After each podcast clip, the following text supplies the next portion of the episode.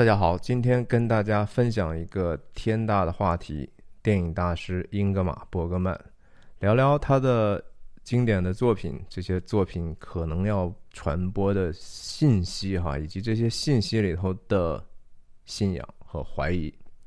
大家好，我是徐亮，我人在美国加州旧金山湾区，和大家通过电影和泛文化的话题探究人生的意义。希望你喜欢和订阅我的频道，特别是这个系列，这是一个。受众寥寥，我相信，但是我觉得，我觉得值得分享的一个话题，那就请大家在各个平台上给我点赞、留言，然后特别是投币哈，支持让更多的人能够看见。我最近确实连续看了很多大师的经典作品，比如说《野草莓》《第七封印》《冬日之光》《秋天奏鸣曲》呃，《假面》《幽在镜中》，真是看一部爱一部，非常非常的喜欢哈，从。里头所表达的非常复杂的一些对人终极问题的一些叩问啊，对上帝是否存在的一些叩问，然后电影本身那个形式感，就是说他的这个伯格曼的构图啊，很多的时候人的这种脸面部的特写，然后几张脸的这种病质，非常的印象深刻。当然，他的电影很多的时候我年轻的时候就看过哈。当时看的时候呢，有一些没有完全看懂，呃，更多的可能完全没有看懂，有一些压根儿就没有看完。我想，一个是可能当时，我觉得也许是那个字幕不够好哈，我当时还没有能力去看英文字幕。那我现在看着英文字幕，然后自己的人生的经历阅历稍微见长了一些。那更重要的是呢，我自己因为我的信仰的缘故哈，我是信基督的嘛，所以这个信仰的转变呢，我觉得给我一个很好的工具哈，或者是一个钥匙一样，能够解开这个伯格曼心里头所思考的一些隐秘的问题。因为伯格曼是一个一生在信仰和怀疑之间不断。徘徊，然后和上帝搏斗的这样的一个艺术家哈，我非常非常的觉得很很难得有这样的人啊，他他这对这个影像艺术这么有爱热情，然后同时对信仰又有这么大的一个怀疑的精神，这种怀疑的精神其实是恰恰证明了。他在这个事情上是多么严肃哈，他一定程度上证明他的严肃性，因为他一定是说思考了很多，他才有那样的怀疑。我觉得基督徒也应该感激这个世界有这样怀疑精神的很多，然后彬彬有礼的人哈。他不是一个浅薄的、简单的侮辱性的攻击，而是他提出来的这些非常非常值得我们思考，甚至有时候当我们仔细思考会。给我们更多光照和更多信心支撑的一些机会哈，这是非常非常可贵的。那当然，伯格曼本身是一个作者型的电影哈，他以前是搞剧作的嘛，也搞舞台艺术、戏剧，然后同时又非常的高产，然后他同时在电影的摄影上真的是做出了非常开创性的一些。定义性的工作啊，他是那个语电影语言创造者之一啊，他对后世的启发不是一般的大。当我们看的电影足够多的时候，就更能够意识到这一点。这就是为什么我猜现在非常能理解为什么李安会见了他抱头痛哭啊，李安。然后像马丁斯科西斯会说啊，他伯格曼拍过一个沉默，我也要拍一部我心中的沉默啊。这个沉默当然都是指，就是说上帝的沉默，就是大家都会每一个人有没有信仰，regardless，你都会想，就是说如果上帝存在，上帝若存，上帝存在，那为什么会有这么样这么多的不可解释、无法名状？有时候极端荒谬的这些事情，这些苦难，那上帝如果不存在，那又是为什么会是这样？那一切是不是都我道要道德何用？对不对？我们就欢欢喜喜吃吃喝喝不就完了吗？但是也觉得不对嘛，所以就说电影语言上，他也是激励了特别多的人。你像我喜欢的这几个导演哈，其实都是跟上帝搏斗的人。包括泰伦斯·马利克，我相信泰伦斯·马利克也深受伯格曼的影响。那个他前一段前几年拍那个叫《Hidden Life》啊，《The Hidden Life》隐秘的生活，拍一部二战之前德国的一个普通的，或者说相对在那个时代比较清醒的一个日耳曼的人，呃，他为什么会遭到逼迫哈？呃，没有太多的外外部冲突，只是那个整个故事的一个壳。但是实际上，主要是人内心的一个挣扎，他是不是要坚持自己所相信的东西啊？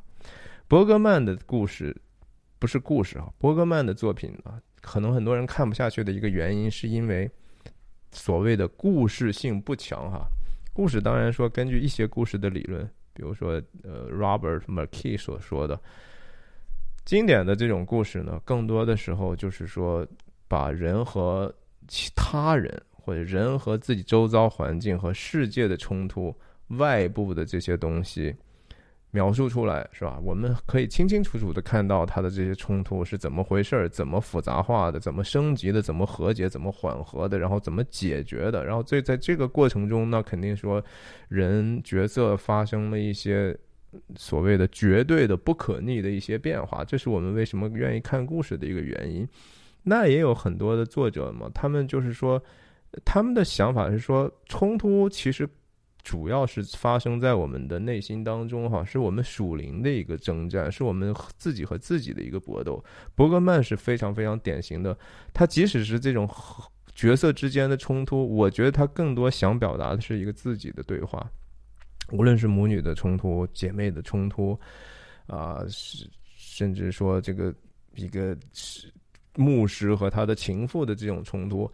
它还是一个人自己内心灵魂的一个对话哈。就是说，到底什么东西是真的，什么东西假的？这东西可信吗？我到底要选择什么样的生活啊？不同的角色只是在我们脑中的不同的自己的一个对话。呃，所以伯格曼的电影更多体现了人内心的冲突，但是怎么去把内心的冲突表达出来呢？我就觉得确实，即使在当代哈，在他已经他是二零零七年死的吧，我记得他当时死的时候，当天我记得他印象很深哈，他和另外一位电影大师安东尼奥尼是同一天死的，他死了这么多年。然后在他生的那些年年日里头，我也不觉得有太多的电影人能够能够把一个人内心的这种复杂性，通过人物的脸脸部的特写和脸部不同人物脸在一个画面中中并置的这样的一个关系去表达出来哈。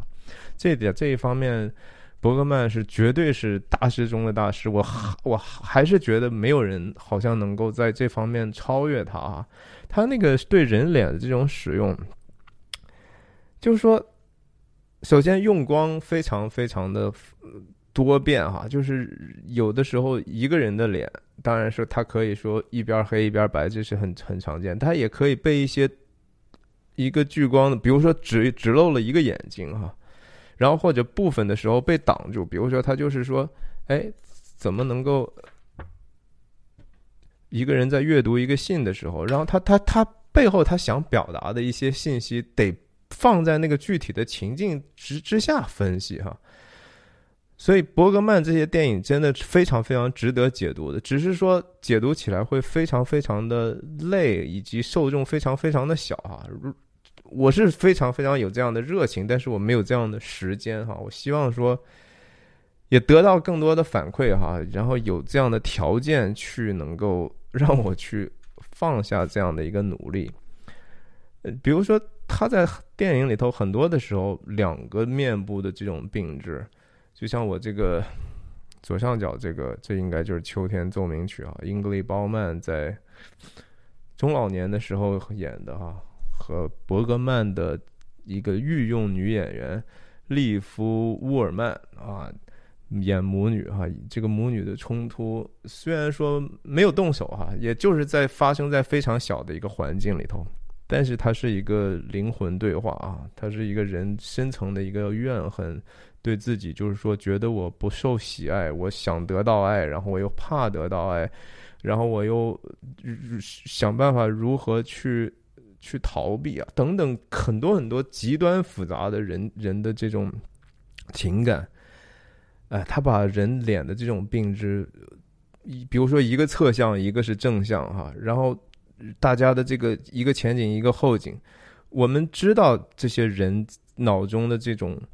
认知和掌握的信息有时候是不对称的，然后他们彼此之间每一句话可能都像刀锋一样扔出去，扔给对方，对方会做出来什么样的一个反应？是躲呢，还是说就忍着？是是忍就忍忍得住吗？这种痛，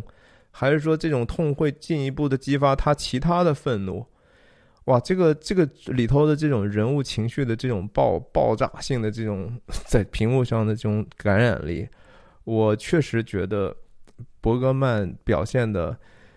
又丰富，是变化又多端哈。他在很多很多电影里头都都用这个有时候叠加起来这种人脸，比如说在《第七封印》里头，这个圣战骑士回回回来之后，他要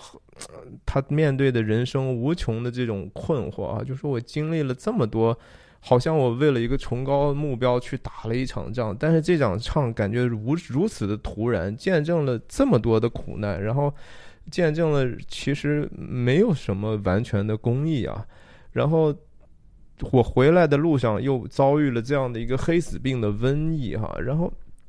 为什么我们这所做的一切有任何的意义吗？那死神就来了哈，他就说啊，我我我还。不想能不能下一盘棋哈？这当然就是第七封印的这个电影。然后他在教堂里头，他其实面对的这个教堂里头的圣像哈，按道理说这些圣像是不应该出现的。就是基督教是按道理是不拜偶像的哈，就是这这些东西其实是一个偶像，只要是有形的那那个东西，那个东西就不是上帝嘛。然后他其实做的所有的内心的这种。忏悔也好，祷告也好，他诉说对象反而是死神啊！死神偷偷的以另外一个好像是听告解的一个神父的姿态去把他的秘密听了一个遍，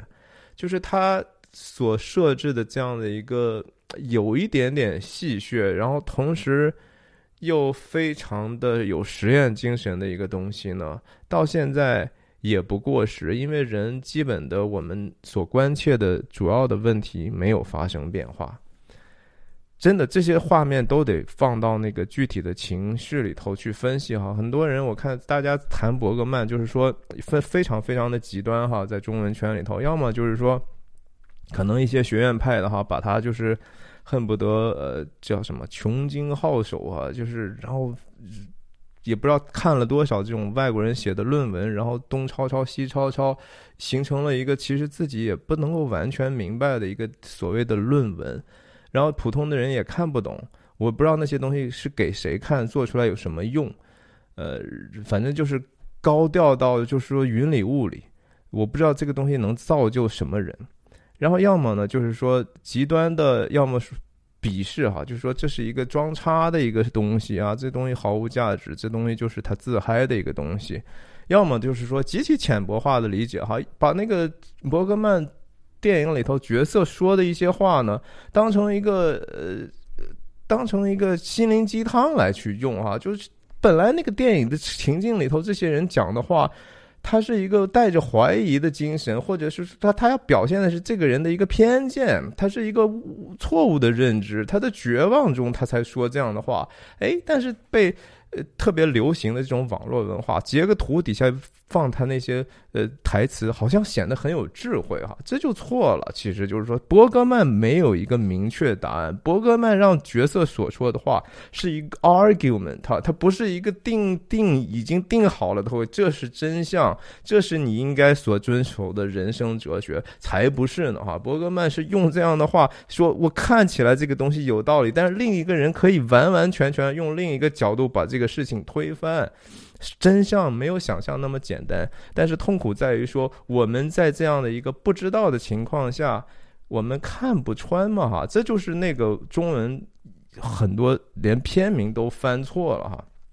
比如说我看有有一些那个介绍叫什么《黑色杯中》哈，我说这这什么电影啊？我我想了半天，我觉得它可能是那个《Through a Glass Darkly》哈。然后就是被中文很多的时候翻翻译在“悠在镜中”哈，“悠在镜中”其实已经非常非常接近那个原来的这个意思了。你想，这这个翻译杯中的这个人，就他不知道这个 glass 是啥意思哈，他觉得说这是个杯子吧，好，然后说是个黑色的杯中，darkly 是黑色的吗？所以就是盲盲人领着瞎子往前走啊，那这个东西能有什么用呢？你像很多人评价的时候说啊，这个东西，伯格曼的这个每一个镜头就像油画一样，我觉得这些评论。是一个非常表面化，然后没有什么价值的东西，对吧？那你说油画还有还有各种门派呢，对吧？油画有无数种不同的风格。什么叫像油画？我觉得这个，如果说油画只是好看是怎么样？它是有对比度，它是鲜艳还是比较暗淡吗？呃，没有用哈，它必须得放在那样的一个情境下。就像我们分析其他电影的时候。它要表达什么？那个光光激励是干什么呢？对吧？你像有有一个我忘记哪个电影，具体哪个电影，这个女士前头这是她老公还是谁？她这个光刚好打在她的一一部分的脸上，然后有人去叫她的时候，她突然知道说她想逃避的时候，她往后退哈，然后整个脸就遁入黑暗。那个是跟他的这个心理活动有关系的哈，这是伯格曼非常非常呃厉害的地方。他合作过两个摄影师哈，其中第二个这个摄影师他他就说：“哎呀，我跟他合作简直是太好玩了哈，他就是太享受这个整个创造的过程。这么一个简简单单的一个 frame 里头哈，一个构图里头，这个变化真的是千变万化、无止境的一个变化。到现在，很多人。”就是忘记了这样的语法，天天就是说，我们想的就是移动镜头吧，来吧，手持斯坦尼康，然后我们很自由的在跟着往前，好像你想看什么都让你看。其实恰恰那个表现力哈，比这个原来的这帮电影语言创造的人。差不少了啊！我就和说现代思想史，你说啊，现在的这些思想好像有多么进步吗？为什么很多研究思想的思这些思想史的人，大家一说啊，言必称希腊，你还得回到那个原来的那个语言去哈，那个源头是什么意思啊？其实才发现哦，其实你今天想的这些东西，早有人已经想过了，而且想的还特别特别的周到哈。这不就是所谓的 M T N？N？Etymology 嘛，就是语言学啊，就是电影语言也是这样的呀。我是，所以我为什么说建议大家抽空真的去看一看啊，静下心来去看一看这个东西有多么好。你像那个我刚才讲的这个 Through a Glass Darkly 哈，幽在镜中。为什么我说和信仰有关呢？因为这个。题目本身就是来自圣经，是使徒保罗在哥林多前书十三章里头写的一段话。他那个哥林多前书十三章里头有一段特别有名的经文，是关于爱的嘛？哈，就是所谓叫爱的箴言，很多人把它冠冠名叫。是爱是恒久忍耐有恩慈，爱是不嫉妒不自夸不张狂不做害羞的事不求自己的益处不轻易发怒不数算人的恶不喜欢不义只喜欢真理凡事包容凡事包容凡事相信凡事盼望凡事忍耐爱是永不止息很多人都很喜欢这一段话，然后在后面一段保罗就接了这样这样一些论述，就说我们现在所知道的有限，然后。所发的预言也有限哈，其实那个意思，很多翻译叫先知所想的有限，其实是说我们能够预言的东西也有限。等那完全的来到，这有限的必归于无有了啊。我做孩子的时候，话语像孩子，心思像孩子，意念像孩子，既成了人，就把孩子的事丢弃了。我们如今仿佛对着镜子观看，模糊不清，到那时就要面对面了。我如今所知道的有限，到那时就全知道，如同主知道我一样。如今长存的有心、有望、有爱这三样，其中最大的是爱。哈，它是一个其实有上下文东西，但是这个幽在镜中，through a glass darkly，就是说那句我们如今仿佛对着镜子观看，模糊不清。哈，这个镜子观看。其实是表达的，就是说，我们对我们自己的现实其实是不了解的，你对自己也不了解。我们没有办法看清，不用说看清神了哈，神是绝对是看不清楚的哈，神只能通过给你一些启示，你也看不到他的形象，他是他是基本上没有办法给你真正揭开他的面目的，因为我们没有办法站在那个神圣的光的之下，因为我们都是有罪的。那。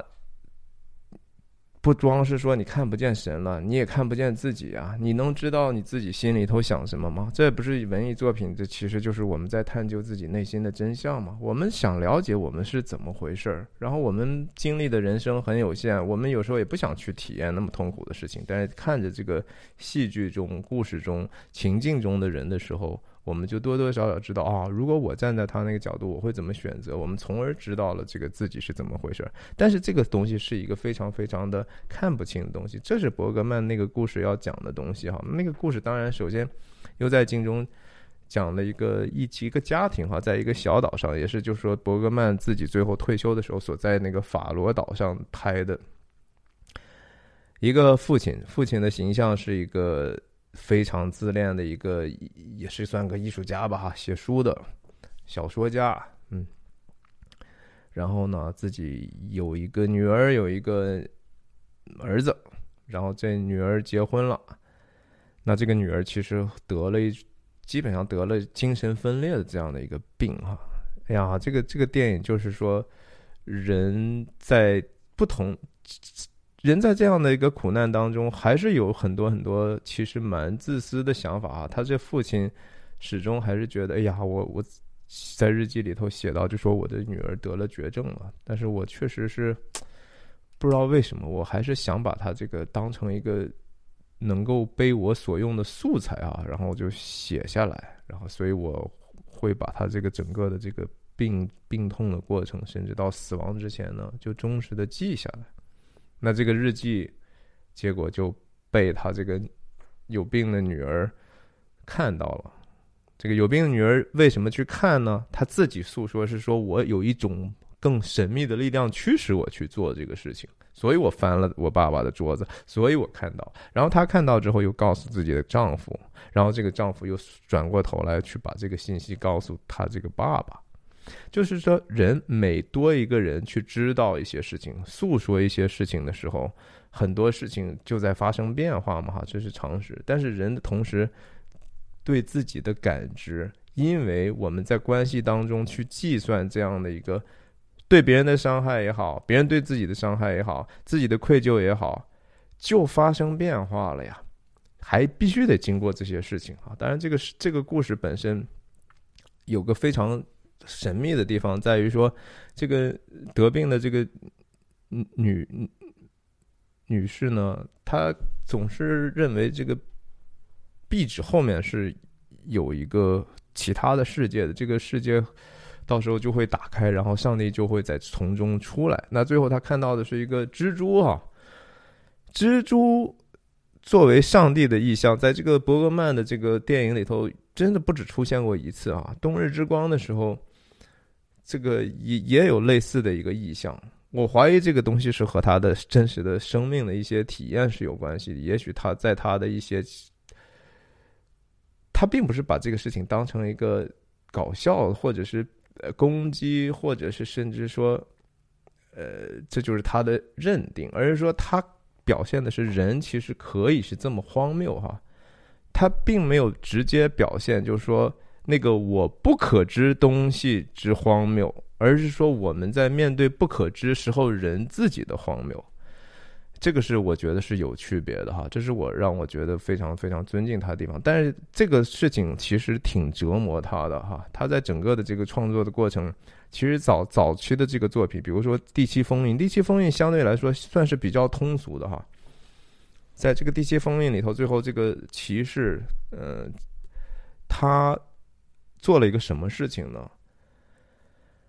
他和死神最后一次下棋的时候，他希望通过自己把棋盘弄乱，以至于分散死神的注意力。然后他的目的是为了营救一对儿在在大篷车里头旅行的滑稽剧演员。哈，他认为那个滑稽剧演员的那一家庭其实是值得去拯救的。然后他以自己等于说一个牺牲一样的精神，然后试图去救一个别人哈。这是他早期的一些对家庭影响的基督信仰的一些看法哈。其实这个看法当然和真正。圣经里头讲的那个东西又是两回事儿哈，他这个看法基本上还在讲说人是可以自救甚至救他人的哈，是渡人和渡自己的那样的一个佛家的一个看法很相似，但是在他沉默三部曲哈，也就是说，The Winter Winter Light 冬日之光讲的一个牧师信仰发生严重的危机的一个故事。然后，呃，刚才讲的这个忧在镜中哈，这个一个家庭，这个有一个精神分裂女子的故事，然后还有 The Silence 哈，就是沉默。那个沉默是讲了一个，也是一对姐妹，然后这对姐妹其实有，特别是这个妹妹哈，她是一个比较有肉体特质的这样的一个妹妹。然后那个姐姐呢，更为知性哈，天天就是翻一个书啊，写个书啊，是一个用自己所谓知识的这个努力更多的。所以她那个沉默的这个电影里头，一个灵一个肉哈，是人的灵与肉之间的这种长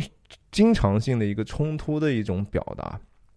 但是在那个电影里头，还有一个很重要的人物，是一个小男生哈，叫约翰，就是约翰。那个小男生是这个比较具有肉体肉欲或者情欲比较更凸显的这个女性的孩子，然后这个电影多多少少通过这样一个小孩经历了目击了他妈妈去随随便便和不认识的男人去鬼混，以及他。妈妈和阿姨之间的冲突，但是他本身又没有被夺走他的童真的这样的一个 innocence 的这样的一个很怪异的故事哈。但是结尾的时候呢，我觉得多多少少。伯格曼用了一些话语去表达，就是上帝是爱啊，爱是上帝啊。同样的话语也出现在《冬日之光》里头，爱，上帝是爱，爱和上帝是一体的。我们是通过爱才知道上帝的存在的。然后，其实这个观念我是在我的视频之前也说过很多次哈，我觉得是不不对的哈，就是。上帝是爱，是是对的，就是说，上帝肯定是要表表现出来的。这个 manifestation 是一个爱哈，是一个普普遍的爱，就是阳光照照义人，也照不义之人哈，降水给义人，也降水给歹人哈，它是一个普普世的一种 providence。但是爱反过来不是上帝，因为我们人。你当你说爱是上帝的时候，我们的角度是说，我们能够自己定义爱了吗？我们知道什么东西是可以是爱了？那是比如说爱，爱沉迷算不算爱呢？对吧？你你是一个呃据为己有的爱，也算是爱吗？爱在我们人的这种定义里头，是一个很很容易出差差错的一个东西。但是英格玛·伯格曼在这个地方。他借着角色的口呢，等于说讲述了一个他自己后来的理念。这个理念多多少少可能让他在信仰上的搏斗有所释然哈。就是他拍这个《沉默三部曲》，据说多多少少是为了抛弃掉自己心里头的这种信仰的挣扎的包袱啊。他觉得这个这个就像一堆行李似的，我拖了太久了。然后我我终于想把它扔掉了，但是他扔的这个方式呢，确实，我认为是有一点点带着艺术家的理性自负了哈。就是其实他还可以往下追求的时候，他没有，他放弃了。可是也有人说哈，他的一个传记作者说，其实伯格曼在临终的时候，其实他。对 afterlife，也就是说来生哈，实际上是多多少少更愿意相信的。这也是一个人的一个处境，就是说我们一生都可以说承认说没有，我就是靠自己就够了哈，我自强不息，然后一切我靠自己，然后反正我我活多久，甚至有时候感觉自己还我也不在乎，或者我多多少少还能控制。我通过养生，我通过这了那的，呃，我不想这个事儿。然后如果我死了，死了就死了哈，我也不怕。但是会不会怕呢？我觉得人还是会非常的怕，而且这个怕呢，是一个你平常的时候故意把它当成个灰扫在自己的毯子底下，就说我不想这个事情。我我认为我的来日是无限多的哈，我好好几万天的呀，毕竟能活。哎，但是其实你也不过只能活个几万天而已嘛，所以你终究的它是一个无形的压力，所以我们很多很多的焦虑，其实是深层次我们对死亡的一个恐惧的一种一一种压力哈，然后以至于我们缺乏耐心，以至于我们没有办法很好的爱人，你就是觉得说，因为我的时间是有限的，我只能去为自己而活，我只能去想办法享受我能够享受到的东西。然后其实忘了一些更重要的东西哈，这个其实是我不是不是想去评价这个伯格曼的一生，伯格曼的一生肯定是很充实的一生哈。但是我看过他的一个采访，让我印象很深哈，就是有一个女士采访他，就说你知道伯格曼一生呃离过五次婚哈，然后生了好多好多孩子，和不同的人生了不同的很多孩子。然后他特别著名的就是说，他和他的这些合作的女演员基本上都跟他有染啊，都都是，甚至有一些是说，我今天跟你好，然后我拍戏的时候我和他好，拍完戏我又回到原来那个相好的身边去了。那像这几个呃，他著名的搭档什么 B B Anderson 啦。呃，利夫乌尔曼了，这都是跟他绝对是上过床的哈，就就是大家都是公开的，而且你像利夫乌尔曼，那都是直接有他孩子，他都没有娶过她。有那个女士就问伯格曼说：“你当时拍那个什么戏的时候，为什么开始的时候跟他好，然后后中间的时候跟他好，结果结果你又回回去跟他好，你这个对你拍摄有影响吗？”我相信也是问的比较委婉的，对吧？这种话。也没有说你到底你你要放在今天的标准，这不是标准的渣男吗？对不对？甚至可能密兔早就把伯格曼搞死了，都都不一定哈。这肯定比这个比那个那个那个纸牌屋那个凯文斯派西要过分多了，是吧？哎，可是这句话他这么问出来之后，英格玛伯格曼就说：“哎，你这么问，嗯。”然后他就长长期的陷入非常。沉默和和很很情绪化的一个回想当中去了哈，他情绪一下子就非常的呃复杂。他自己是拍拍脸的大师，但是我觉得那个做记录的那个 camera 也捕捉到他脸上的一些很复杂的变化。那里头是带着一个他自己后来哆哆嗦嗦说这个话，你这么问我也不知道该怎么说。我不能说我当时只是因为年轻吧。但反正说那几句话的时候，你能看到他那是完完全全真诚的。然后他大概半分钟之后慢慢缓过来了，他又说啊，其实我 五十九岁之后才成年啊，呃，其实又是找了一个，就是说自己过去其实不懂事儿哈。其实他做了很多这种这种事情，他是有所愧疚，甚至如果让他重新选择一次的话，我相信他肯定以他更大的智慧，他会选择不去那样去做。可是人这一辈子就是这样的，是一个试错的过程哈。我们也无法就说啊，他就是好像多么多么的，我我觉得没有必要啊。我我觉得，呃，他给我们提供了一些非常有价值的，无论说自己的生活的也好，他的作品也好啊，是一些真实的挑战。这些挑战实际上值得。有信仰的人去仔细思考的，我倒觉得他这些电影比那些浅薄的，只是好像把圣经的那个故事稍微包装了一下，重新粗制滥造出来那种纯 propaganda 宣传电影要有价值的多哈。我们既然相信这个东西是真的，我们就应该带着一个不怕去求真的、打破砂锅问到底的态度。为什么是这样，对吧？为什么是这样？呃，为为什么这个经文这么写？我其实往往觉得就是说，大家认为上圣经上讲的非常不合理、荒谬的、自相矛盾的那些地方，无法理喻的地方，极端残酷的地方，当我们仔细去想和理解，甚至有时候稍微做一些它背景和语言学的研究的时候，更深层的真相反而就出现了哈。恰恰是在那些地方上，我觉得能够透露出来一个更深层次的一个真相。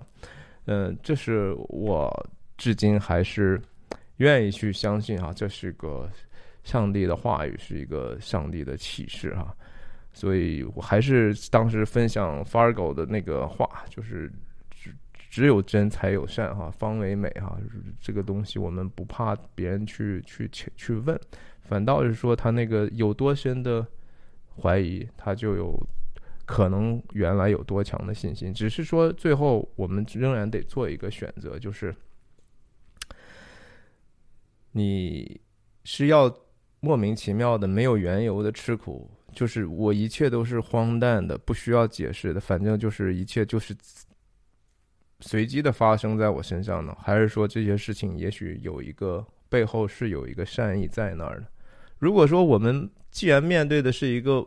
不知道的可畏的对手，你是宁愿相信他他是对手呢，还是朋友呢？对吧？就是如果这个更强大的存在，上帝他就不想我好了，他就是要害我，他就是为了折磨我，他把我当成玩具，然后去随随便便的去去去对待我。你是这样想去更让自己的苦难显得更能够？理解甚至安慰自己呢，还是说，其实说，也许这个东西，它有是有一个终极的善的目标在，以至于说，我们可以暂时在受苦的过程中思想，这个受苦能让我怎样去靠近上帝呢？哎呀，我觉得这些怀疑其实有时候甚至怀疑是崇高的哈，我我不觉得说不可以怀疑，就像。天主教的丰盛的德兰修女哈，在加尔各答的德兰修女，她其实也有很深的怀疑啊。她在加尔各答在街头上去去救治那些穷人、那些生病的人的时候，他写的日记里头写到，就说我真的没有办法从我所做的这些工作中得到任何的喜乐哈。我不觉得这个东西，我就觉得我就是只是在忍耐，我就是。为了吃吃苦，我每一天都是非常非常痛苦的，不愉快啊！那那那他恰恰也是在这样的一个过程当中，能够去带起来那么大的一个事业群啊！那他后来有多少人跟随他的脚步，在全世界设立那么多人，其实真正能够解除特别多人痛苦、疾苦的一些机构呢？但是你说德兰修女能够代表上帝吗？不能啊，绝对不能。那天主教为什么要丰盛？他是一个圣人呢？那就是他人家的理由。我觉得我听到的天主教的一个解释挺有意思，就是说，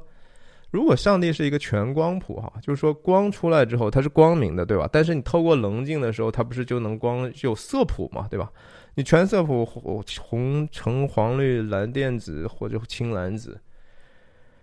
它其实是无限的可以分割下去的颜色色谱，对吧？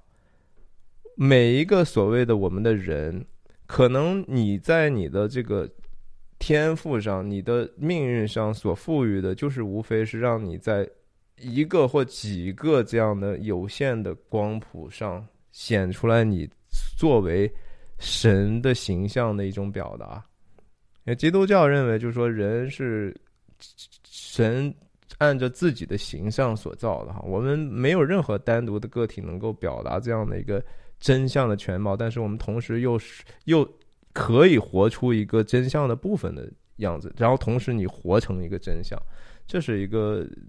伯格曼曾经想过，也也不知道他最后在弥留之际怎么想的一个问题。不管怎么样吧，我我是觉得说，希望有机会能够和大家，呃，更多的以这个具体的片子哈，拿着那些具体的画面和具体的情境，去讲一讲。那这里头可讲的东西实在是太多了，经常就是说，为什么人这个脸他是往那儿看，他是往这儿看？一个他表现的是一个热忱，另外一个是说，另一个人听到这个人热忱的时候的一种鄙视或者憎恶哈。然后人和人之间那么复杂的关系。哎呀，最近也是天气开始变热了，所以在这么热的时候呢，也希望大家心能够稍微静一下啊，然后偶尔听一些这样，其实我这样，嗯，非常的不合时宜，但是我觉得我们可以去思考的一些话题。那下一集，我想我还会继续去走我那条孤单的分析乔尔·科恩《麦克白》悲剧的那个大坑哈。呃，伯格曼是不是个深坑呢？我觉得呀，看看大家哈，看大家有没有给我一些足够的响应吧。那我同时觉得说，乔尔·科恩其实《麦克白》的悲剧里头有好多好多镜头，也是完完全全受到伯格曼的影响，绝对有啊。这个本身的画面三比四比三的这个学院制的 Academy Ratio。一点三三比一的这种非常适合特写的格式，以及当中其中甚至说女巫那个黑袍在那儿站的哈，和那个第七封印里头的这个死神非常的像。然后呃，有几个外景的那个构图，我深我相信乔尔科恩科恩兄弟也是深受伯格曼影响的。好吧，今天就说到这里，再见。